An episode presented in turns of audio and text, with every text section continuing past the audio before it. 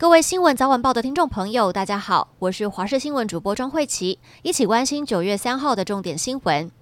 中度台风海葵在三号下午三点四十分从台东东河乡登陆，正式终结史上最久的没有台风登陆的记录，共一千四百七十二天，成为自二零一九年八月二十四号从屏东满洲登陆的白鹿台风以来，四年来第一个登陆台湾的台风。中央气象局指出，预估海葵台风将持续往西前进，台风中心将在四号清晨出海，四号晚间台湾本岛有机会脱离暴风圈，澎湖、金门可能到五号的上半天解除路警，深夜解除台风警报。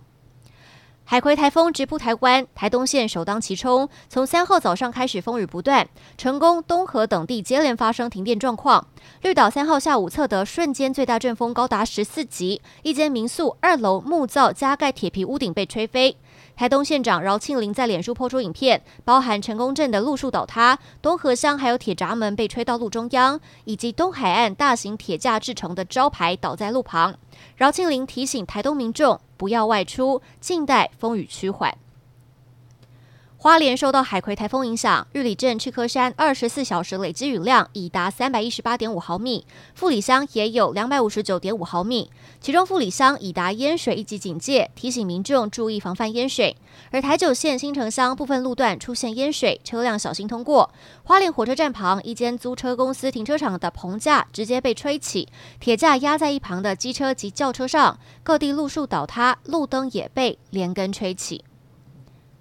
海葵台风从台东地区登陆，东海岸许多地方设置的即时影像都呈现激烈的狂风暴雨，甚至稍早还有上万人涌入三仙台的即时影像观看。但三仙台的镜头疑似不堪狂风摧残，目前显示维修中。不过传出一名英国追风者雷诺斯，不但特别驻守在台东海岸，还不断在社群平台上传即时影像。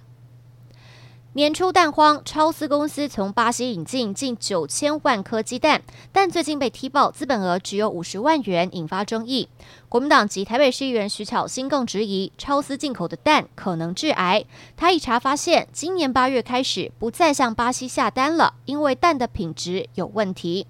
农业部长陈吉仲回应，若再有不实指控，将提告。徐巧芯呼吁农业部就公开与超丝的合约，还表示欢迎提告。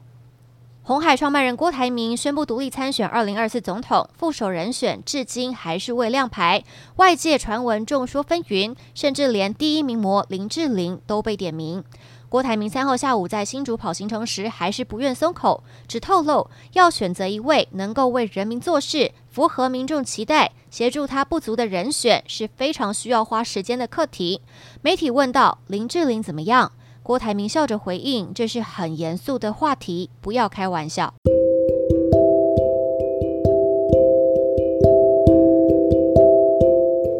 以上就是这节新闻内容，非常感谢您的收听，我们下次再会。